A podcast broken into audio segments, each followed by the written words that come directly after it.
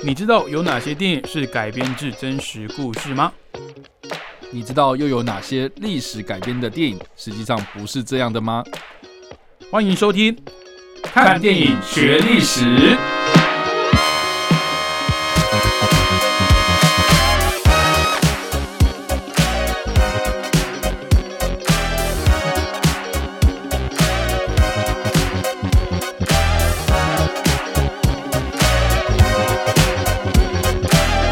Hello，各位听众朋友，大家好，欢迎收听《看电影学历史》，我是主持人伟杰。我是主持人叉叉 Y，好，叉叉 Y，首先节目开始之前问你一个问题，因为其实我之前有到过呃，算工作室啊，去去录音哦，我看到现场非常多的收藏哦不管是啊、其实电影相关的很多啦，不管是设定集啦、绘本啊、嗯海报啊，其实都是非常丰富的收藏。那其实，在它的架上呀、还有很多很多这个英文来讲叫 action figures 哦，就是这种小只的呃公仔其实大大小小都有，就就公仔。仔，其实你你也算是一个会算收集吗？还是你就是看到真的有喜欢才会买？对啊、应该是后者吧？你说真的有喜欢，真的有 get 到你才会买？对对对对对对。你本身是喜欢玩玩具的吗？哎、没有人会说什么啊，我讨厌玩玩具吧？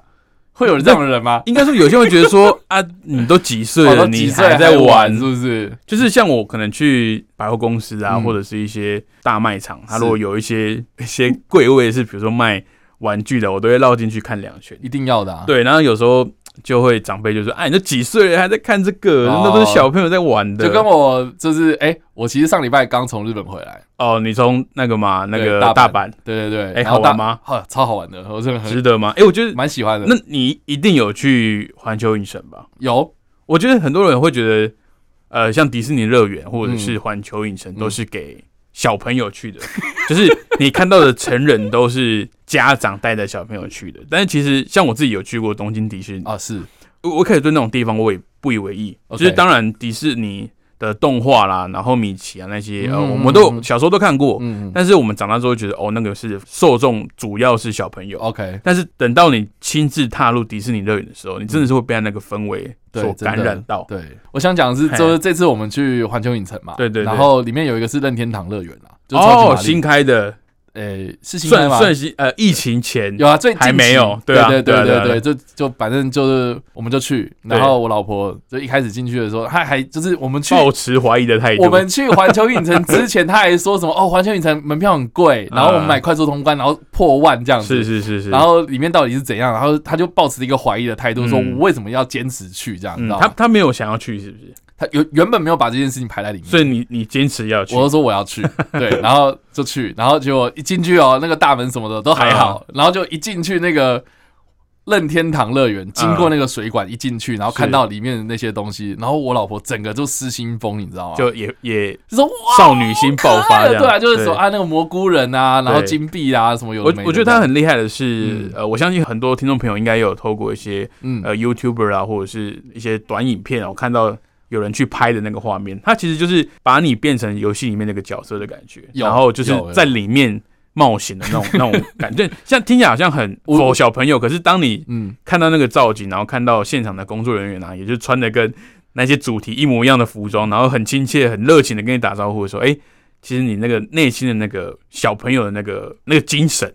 那个那个热忱会被重新点燃，这样子。所以我觉得少女心爆发，那个是一个很很魔幻的地方。对啊那种不管是环球影城啊，还是嗯还是呃迪士尼乐园，而且尤其对我们这种嗯呃喜欢看电影的朋友来说，其实这种地方哦去都会特别的有代入感。对啊对啊，那像环球影城，嗯当然不用讲，它很多经典的设施，像侏罗纪公园啊，或者是嗯呃大白鲨等等的，其实那边都有很多很多的布置，那也是让你等于是身临其境的去体验那些电影的场景、啊。对是是是是，好，那为什么我们今天前面开头讲那么多，就也也当然也是部分是童心未泯啊。其实我自己也是有在 OK，我我可我可能已经偏向收藏了，就是我买的东西是更大量了。那当然范围不外乎是一些呃电影的一些公仔啦，嗯那嗯。就比较那种拟真度比较高的这种人偶，哦，嗯哼，它可能比较精致，比比较不适合拿来这样子碰撞啊，或者是去角色扮演，嗯然后那边摔来摔去的。嗯。但是其实很多人小时候哦，尤其是应该说女生比较多接触到的玩具，就叫做芭比。嗯哼，那直到现在哦，当我走到比如说玩具反斗城啊，或者是一些玩具的专柜的时候，其实都还是会有一柜哦，全部都是很可爱、很精致的洋娃娃，嗯哦，就是这些芭比们呢会摆在那个柜上，然后呢每一只都我都觉得都很漂亮、很精致，都不像以前我印象中的那个芭比了哦。那为什么今天讲到芭比？就是我们今天要提的这号人物呢，其实就是呃芭比的创始者、哦。大家可能小时候都多多少少碰过芭比的这些洋娃娃啊什么，但是可能没有想过，诶，它的制造过程是怎么样哦。那今天要介绍的这位呢，就是一九一六年十一月四号出生的罗斯·韩德勒哦，或者是被翻译成汉德勒哦，是艺名的关系。那这个罗斯呢，可以说是不管是形式上还是实质上，都是芭比的母亲哦。那可不可以请这个 叉白帮我们解释一下这个罗斯·汉德勒的来历？OK，好啦，罗斯汉德勒他其实就是一个美国人呐、嗯美国人，然后从小就是在美国的科罗拉多丹佛市长大，这样。嗯长大之后就遇到了他的先生艾略特韩德勒，所以就等于是他的姓就是跟夫姓嘛。是对。那我我们这边先提到，就是说艾略特这个人，啊。就她的丈夫，是。她其实是一个喜欢做家具的一个算木工，OK。对，就是就是原原本她想要开创事业是要做家具，嗯。而且那时候其实家具业哦出现了一种新的材料，嗯。在那个时候很新啊，可是我们现在就觉得它蛮普通，就是亚克力，是。对，然后或是有人翻译叫有机玻璃。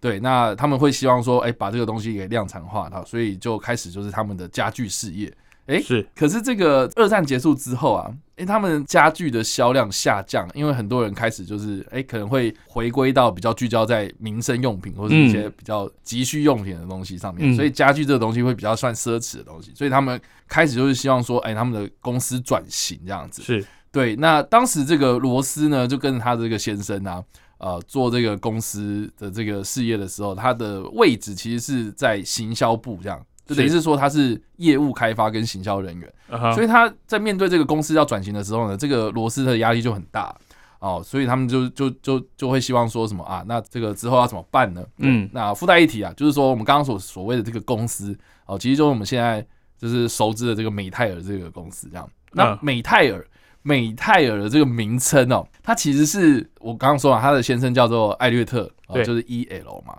对，那另外一个那美泰的那个开头 Matt，嗯 M A T T 啊，嗯是另外一个人，就是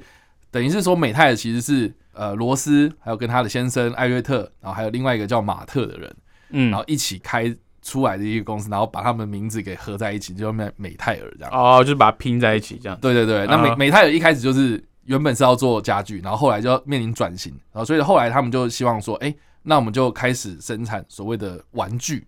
对，那是那这个玩具是什么样的一个契机呢？哦，主要就是这个芭比娃娃嘛，哈、那这个嗯芭比娃娃是当时是怎么样发现？就是说他发现他的女儿啊，他的女儿叫芭芭拉，然后小名嗯叫做芭比啊，哦，非常喜欢玩那种纸娃娃的游戏，这样嗯哼纸娃娃。那其实我觉得蛮有趣的是说，当时的这个战争啊，或者战争后啊，这个物资匮乏嘛，哈，所以你很难是小朋友有一些什么实质上的那种。诶，可能可能一个很明确的一个什么什么东西，然后握在自己的手上，然后去把玩。反而是这种纸娃娃啊，或者什么，就是在这个资源匮乏的情况之下，是很容易取得的。这样，对，然后另外呢，我觉得很有趣是说，我之前有研有看过一个研究哦，是指说六到哎两两到六岁的小朋友，就是他们开始就是可能呃学讲话啊，然后开始就是会走路啊，嗯然后开始有一些自我意识，或是呃跟这个这个这个人开始接触的这个状态的时候啊，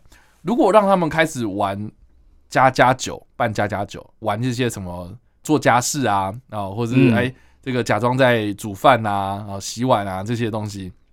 他们未来这些小孩的智商跟 EQ 都会通常都会比较好。嗯，对，就是有呃研究证实的。有这个算是孩童发展研究啊，就是他们这这这些什么脑科学的这些研究人员，他们都发现说，小朋友其实多玩扮家家酒是一件好事。嗯为为什么？是因为在扮家家酒的过程之中，他们可以认识到就是在社会当中的一些社会角色啊，比如说你在家里面啊，你可能是父母的小孩；你在学校，你可能是老师的学生。啊，你在社会外面啊，你又可以扮演不同不同的角色。那扮家家酒刚好就是一个在孩童人格发展跟他们在这个心智成长健全的这种状态之下，哦，是一个很好的一个活动。哦，所以这个其实那个时候。呃，很多的这个家长啊，我其实到现在也是啊，就是说，很多家长其实都会鼓励小朋友去玩这种扮家家酒嘛。是啊，你去你去做很多不同的尝试，跟包含我们现在也看到很多益智型游戏，它其实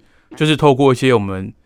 成年人可能看起来再正常不过的一些活动，像是嗯呃有那种厨房的那种对啊游戏啊，然后就是它是它是粘土啦，那或者是有那种做衣服那种，我看过那种假的裁缝机。然后就让你把衣服拼起来这样子，但但他不是真的用裁缝，他是用他是用那种魔鬼毡这样把它拼起来。可是我觉得通过这种过程，是不是也让小朋友可以去算是找到自己的秩序，或者是在通过这个过程中也去学习？对，没错没错，对。所以那个时候就是这个罗斯就看到他的女儿芭芭拉在玩纸娃娃，嗯，他觉得很好啊，他也觉得就是说啊，这些纸娃娃的这个样式很多啊，你可以帮他换不同的衣服啊，然后去扮演不同的成人角色这样子。哎，可是发现说，哎。那如果不是纸娃娃的话，我去看一些什么其他的玩具，塑胶玩具或是这种儿童专用的玩具，大部分都是婴儿的形象。嗯，就是你可能照顾小 baby 啊，对对对，哦，你可能帮小 baby 梳头发是之类这种东西。可是好像没有看过一个什么成人的角色，对，去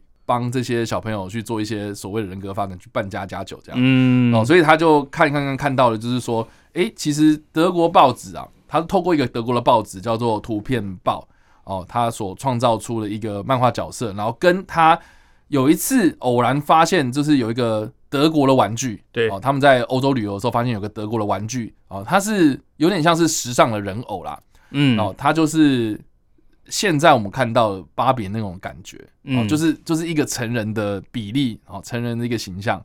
然后是可以让它有不同的。衣服穿这样，OK，对。那所谓的时尚玩具，它有点像是说啊，可能是服装设计师他们在设计服装的时候，就这个人穿起来会长这样，对，就是拿来比比较的，然后拿来拿来创作用的。哎呀，发现这个东西非常符合他脑袋的想想想法，嗯，然后再加上说我们刚刚所提到那个德国的报纸里面所创造出的一些漫画角色，他就根据这一个娃娃跟那个漫画里面的角色去给这个芭比娃娃。定义跟他的人设这样，对，所以这个就是芭比的诞生啊。对，那这个这个其实后来就是在美国后来重新设计啊，然后加入很多罗斯他当时的一些想法，然后就把他女儿芭芭拉的名字就直接就是命名成这个新式的玩具，然后在一九五九年的三月九号这一天呢，在美国的国际玩具博览会上面首次亮相。那所以这一天也就是一九。五九年的三月九号也被视为是芭比的生日啊！喂，超过六十年的，对吧？所以其实芭比很老啊，就是它的它的历史很老了。对对，所以这个这个基本上就是简单的芭比的历史啊。好，那我想其实芭比啊，它不只是做一个玩具，它的商业上的价值非常的成功之外，我想因为。不管是美国，甚至是在各个国家，都有推出他们自己属于他们自己的芭比，是啊，甚至还有不同人种、不同肤色、不同 呃职业的一些芭比哦。那我像最近在玩具的柜上会看到一些配合电影推出，比如说像是呃星际大战啊，或者是漫威的这些作品哦，有时候会把一些里面的女性角色哦，也把它以芭比的这个形式来推出，就是有点像是联名啊，可以说横跨的领域非常的。广泛哦，那在今年的时候呢，他也推出了一部电影。嗯，好，那当时呢，我第一次哦听到，还没看到预告哦，还听到说芭比要拍成这个真人版电影的时候，我第一个想法是哈，就是你这个东西有什么好讲的？嗯哼，那我我一开始想说，哎，会不会是传记型的电影？哦，就是像你刚刚前面。讲到什么螺丝？对对对对对，就是设计前半段他怎么把呃什么发明芭比这个东西？但是因为我们觉得传记类型的电影，当然你说你去发明一个跨时代的商品，确实是可以拍成电影。但是芭比毕竟是一个玩具，而且它的发明的过程比较没有那么惊心动魄，嗯，哦，也比较没有什么商业的一些纠纷啊，或者是一些阴谋什么的。比较没有那么复杂，所以我那时候想说，那芭芭比到底要怎么呈现？嗯，然后后来刚好在疫情过后，它也延期上映了嘛，在今年大概七八月份的时候，跟另外一部也是强档的电影叫做《奥本海默》嗯。强碰，那当时呢，其实还造成了一个蛮大的风波，就是嗯这个。奥本海默跟芭比 巴本海默嘛，巴本海默，对，对那当然中间一个很大的 X 因子就是这个奥本海默的导演克里斯多夫诺兰哦，因为他当时非常不满华纳的一些串流的政策哦，所以一气之下就退出，不跟华纳合作，然后转去环球的怀抱来跟环球片商哦来合拍这个奥本海默，嗯所以两部电影的上映日期不仅非常近，在美国的首映日更是在同一天哦，所以其实都是互比苗头啦。但是嗯当然，这个结果后来是正向的，因为等于是两边都互相拉抬彼此的声声量。嗯。那甚至是有看到有一些观众，哎、奥本海默的票没了，那我要看芭比，嗯，就是其实是互相宣传。的哎、不是有人就是穿着粉红色，然后去看奥本海默吗？啊、之类的啊。然后或者是 或者是就是明明是去那个看芭比，然后就是搞得好像很严肃这样子，我就所以所以我觉得这些粉丝也是蛮有创意，就是穿着四零年代那种老西装，然后那种高高的那种帽子，然后那种老绅士帽，然后去看芭比，所以我觉得这也是一个宣传上一个非常成功的一点哦。好，那讲到这个芭比的电影呢，我看完之后，其实我我蛮惊艳的，OK，看完当下的一个想法啦，就是一个赞叹，政治正确电影就应该这样拍，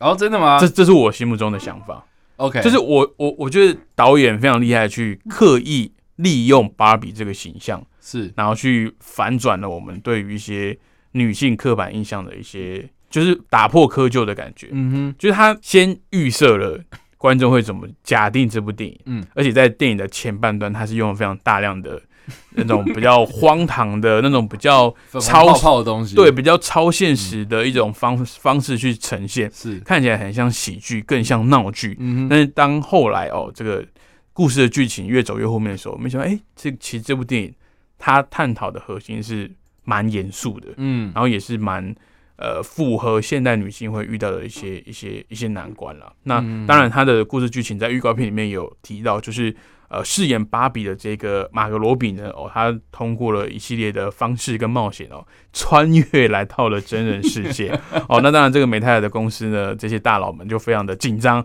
哦，要赶快把他给抓回来，然后赶快把他赶回原本的世界去。结果这个原本的世界呢，这个突然就变成肯尼的天下哦，嗯就是我们在玩芭比的时候，他的算是他的玩伴吗？算是他的梦中情人、哦肯尼就回去统治了芭比这个世界哦。所以我觉得这个剧情呢，其实这样讲起来很荒谬，可是，在把它仔细的品味之后，他其实会发现他的剧本的这个这个文本量是非常的嗯厚的，他也没有流于说教，可是他却让你感受到很多东西。嗯，其实肯尼他在这个玩具圈里面，就是嗯美泰尔他当时。呃，在一九五九年的时候，我刚刚讲嘛，就是先推出芭比嘛，。对，然后肯尼是后来在一九六一年的时候，就是两年之后，嗯才推出他被设定是他的男朋友，是是芭比的男朋友所以官宣就是把它设定成定位成是他的另一半，就对了。对，就是她的男朋友。，OK，对，那我觉得蛮有趣的是说，我们刚刚有提到，就是这个罗斯他的女儿叫做芭芭芭拉，拉对是，那他其实还有另外一个儿子哦，他的名字就叫做肯尼，这样，哦所以哼，所以肯尼也是也是他儿子的罗斯的 的儿女去命名的。对，那其实这样嗯。讲讲讲起来，是芭比跟肯尼其实算是呃姐弟或者是兄妹的关系？呃姐弟，对。哦，姐弟嘛，所以他们他们不是真的情侣这样子我觉得，。我觉得更好笑的就是说，因为当时这个肯尼啊，哦，就是肯尼这个娃娃被发明出来的时候，实际上那个肯尼他已经十五岁了，哦，就那个小朋友小朋友已经长大了，对，然后他就非常讨厌肯尼，这样嗯，非常讨厌这个玩具，而且而且听说还让他这个儿子陷入那个性别认同的冲突，这样。你说因为这个角色就是可能都是对，比较小女生女性在玩玩对对对这个东西。对对对。嗯。对，所以这个有有一点点小争议啊，就会让那个时候，哦因为毕竟你知道，一九六零年代那个时候还大家还蛮保保守的，对对对对，对。所以你可能就是按女生玩这个东西，然后男生玩什么什其么东西这样。很难想象以你的名字命名的玩具，然后可能在当时都是小女生在玩，但是你是一个，我至少外表上看起来是一个男性的形象，我我我觉得这个其实也蛮有趣的。那我们刚刚有提到那个芭比，她其实是有很多不同的职业嘛。对，那肯尼他一开始他的职业一推出来，他就设定说他是发型师，这样 OK，发型设计师。嗯，所以你知道那个时候有很多那种美国一般传统家庭，他们会认为说啊，发型设计师就是哦，就是那个样子。这个形象其实持续了好几十年呢。对，如果说你是一个男生。然后你立志是要成为发型设计师的话，就是家长可能就会比较反，呃，比较传统的家长可能就会反对这样子。对，当然可能现在状况好一点啊，嗯就是其实我们看到很多很厉害的发型设计师是跟性别一点关系都没有的。是啊，对啊，就是 纯粹就是看你自己个人的造化。对啊，所以这这也是我觉得《芭比》这部电影很有意思的一点，因为它其实透过一个很简单的故事架构，就是让一个虚构的人物、虚构的角色，我们印象里面的玩具。而且它代表的这个形象是非常刻板印象的这个玩具，然后来到了所谓的真实的世界。而且而且我们刚刚延续刚刚所说的那个，就是性别认同这个东西啊。嗯其实，在九零年代进入到九零年代的时候，就是芭比跟肯尼这个娃娃，他们开始陆陆续续有很多这种，他们为了要符合现代潮流，所以嗯推出了一些不同的造型。对那肯尼那个时候就开始就是戴耳环这样，哦，戴耳环，所以那时候有一阵子就是有一些可能 LGBTQ 的一些男同性恋的族群，他们就把嗯肯尼当做是他们的这个精神象征。OK OK，，对，然后而且也因为这样的事情啊，然后美泰还被迫跳出来讲说，我们设计的肯尼是异性恋，也可以是同性恋这样，嗯。所以不要局限就是肯尼是什么样的性向。对，那我我我我觉得比较好笑的是说，这个呃后来啦，因为你知道六零年代那个时候开始就是啊，芭比很红，到现在其实也很红。嗯，对，那这段期间其实有陆陆续续有一些可能心理学的一些名词被发明出来。嗯哦，有一个东西叫做芭比症候群。啊，呃，对应到男生就是肯尼症候群。是对，那芭比症候群是什么？就是有点像是说，你对芭比的刻板印象是什么，就套用到真实的女性身上，大致上就那样。哦比如说啊，爱漂亮啦，嗯啊，肤浅啊，无脑啊，嗯然后或是这个追求外表而不去追求内在。嗯啊，然后或是去过度的要求自己的身材要很纤细，嗯是然后腰要多细，然后什么有的没的，然后对应到男生身上就是肯尼，就是有点像是说啊，我只在意我自己的男性魅力，是，对，但是哎、诶我好像这这个这个脑袋空空没东西。对对对对对所以我觉得这个也是这个这个在心理学上面一个蛮有趣的一个研究。所以所以我觉得，呃，像这部电影啊，那我们嗯。刚刚有提到女主角芭比就是由马格罗比来演，是。那这个肯尼呢，就是我非常欣赏的一位男演员啊，嗯。叫做莱恩·葛斯林。嗯。哦，然后他也是一个性格男星啊，我觉得他他接演的剧本，我想比较难被公式化，哦，他几乎什么角色都可以演，然后他自己又自带一个天生的喜感。嗯。那当然，在这部电影里面，肯尼是比较呃比较 goofy 一点，就是比较嗯就像你讲的那种脑袋空空，然后他眼中跟脑海中就只有芭比，然后只有芭比的意见对他来讲最重要。嗯所以当芭比离开他的世界的时候，他好像就觉得说：“哦，我什么都不是。”在找寻自我价值的时候，去发现一个最坏的一个一个主义，嗯。就是男性主义，然后就把 把整个芭比世界改改造成是那种很嗯嗯很嗯。很父权的一个社会这样子。对，然后 我觉得那个那个冲突也是很很好笑的，就是那嗯他其实不只是探讨男生的刻板印象、女生的刻板印象，他也去探讨了两性相处的刻板印象，嗯。就是我应该要怎么跟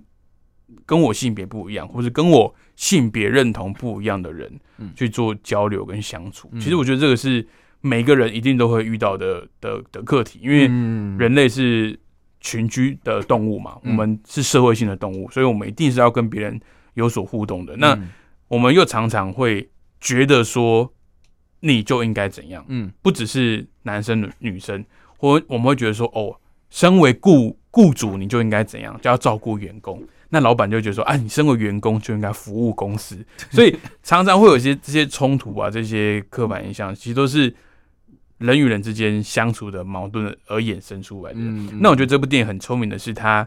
运用了这种刻板印象，不管你是对职业、对性别哦，或者是对你的呃人生 哦的一些遭遇的一些刻板印象，它利用这个刻板印象，然后去反转。那其实最后最后就是让芭比去告诉你说，诶，我虽然是被创造出来的东西，嗯。创造出来的一个商品，我是一个芭比娃娃，嗯。我是一个洋娃娃，是一个小朋友的爱玩的玩具，但是我可能也会有其他的价值，嗯。我可能也可以创造除了这个表面上的价值，嗯。我也想要就是创造东西，我也想要创造意义，嗯。而不是只是被制造出来的东西。嗯。我觉得这个是芭比一个很这部电影一个很核心的价值啊。电影这样子拍，我真的蛮讶异，因为其实我只看过第一版的预告片，是就去看。我就想，我就是反正就是冲着马格罗比跟莱恩·葛斯林去看的。是那我就觉得说，哎、这部电影真的有有有惊艳到我了。OK，对对对，嗯，那你当时看完，我也是差不多啦，因为因为我没有抱太大的期待啊，你没有预，应该说你没有预设值，对吧？没有预设立场，但是但是在呃怎么讲，关注这部片的制作过程的时候，就就一直很蛮觉得很好奇、啊。嗯，对，因为主要是你刚刚有提到嘛，就是说他在选定说马格罗比要当女主角的时候，其实大家都很惊讶，然后也你说怎么会选他吗？第一个会觉得说，哦，好啊，她也蛮适合的嘛，因为她很就是美女嘛，金发碧眼的高挑美女，就是形象上确实还蛮适合然后再来就是说，哦，公布肯尼是那个兰格斯尼的时候，就会觉得说，哇，很期待。是怎样？是另外一个拉拉链嘛？对对对对对然后再来就是说，他公布那个导演跟编剧的时候，嗯，就是这个格丽塔结尾嘛，嗯然后跟他的先生其实也是另外一个导，呃，算是导演出身的一个编剧，这样。是对，就是就等等于是说，他们之前有合作过很多这种熟女鸟，熟女鸟啊，嗯然后那个他们嘛，然后男男男生就是丈夫，他的丈，哎、应该说他的男朋友啦，嗯然后就是诺亚包姆巴赫，对他之前的作品，比如说婚姻故事啊，嗯什么的就是探讨的东西都蛮严肃的嘛，对诶结果你今天要来一起合作来编芭比，嗯，就会让人家好奇，说那那你到底要编什么样的你要？从哪边切入？对对对，因为你刚刚有讲到嘛，就是说。呃，你会不会是这个呃怀疑说是不是传记片？对我一开始确实也是这样怀疑。是我一开始也怀疑说会不会是啊、呃就是那种你知道，芭比其实之前有推出很多那种卡通啊、嗯，电视动画啦或者什么比，较像那种情境喜剧啊，就是就是芭比的一天的那种感觉。对对。然后我一开始也想说，啊，就是拍成真人的嘛。对对对结果哎、他们竟然是找格丽塔杰维跟嗯他这个诺亚，对，那我就觉得说，而且一定会不一样。而且这两个导演编剧都是金奖等级的，就是他们都是会在金球奖或是奥斯卡奖上入围非常多的奖项的。对对对，就就影展金童跟金女嘛，就是他们不是那种呃拍一些商业片出身的，他们其实拍的片都是那种独立制片、啊，很有深度的。对对对对就是那种影展上一定会看到那种所谓的艺术电影啊、独立制片，所以其实他们要导芭比这个时候，就会让人觉得说，第一个，哎、这是非常商业的一个娱乐大片哦、然后又找了那么多明星来。然后一定又会有很多资源嘛，啊，是是这个美泰有赚那么多，然后华纳华纳公司也不会让你就是拍那种赔本生意的东西嘛，对当然。吧所以其实就那个时候就会很好奇，所以我在看嗯过程中，我会觉得说，哦，这真的真的被他们弄出非常不一样的感觉，是这样。确实哦，我那个时候在呃关注，也都没有到关注，就是有瞄到演员跟编导名单的时候，我觉得哇，你们是玩真的哎，对他们很认真啊，就是因为我觉得美泰尔会想推自己的的玩呃玩具的电影，会是因为看到孩之宝成功嘛。嗯。那因为孩之宝旗下的这些玩具的题材本来就适合拍电影，包含像变形金刚啦，或者对啊，对对，特种部队也是的超，G 级 G 战舰啊。G I 救嘛，对不对？对？那这些东西我会觉得它本身就是很适合拍成，不管是卡通影集或者是呃，应该说动画影集啊，嗯嗯或或者是电影的这个规格。那芭比就是会比较难让人去跟真人版的电影去做去做连接啊，比较难想象。对，但是它对它最后这样呈现出来，我觉得哎、真的是有超乎我的惊讶。有超乎预期。其实它也就是一个标榜说，哎、其实芭比就是虽然说那个盒子是透明的，你也看得到芭比穿什么是什么样子的职业，可是你打开完之后，好像哎、这个惊喜又不一样，这样子。我觉得有这个意向还蛮好的。是是那我最后用这个莱恩·葛斯林在受访的时候的一句话来为今天节目做一个总结啊，就是那个时候很多人质疑说。啊，你演肯尼，你又不是金头发，啊，你又不是什么什么。然后莱恩·葛斯林那个时候就回了一句说：“你们给我闭嘴，你们根本从来就没有关心过肯尼。”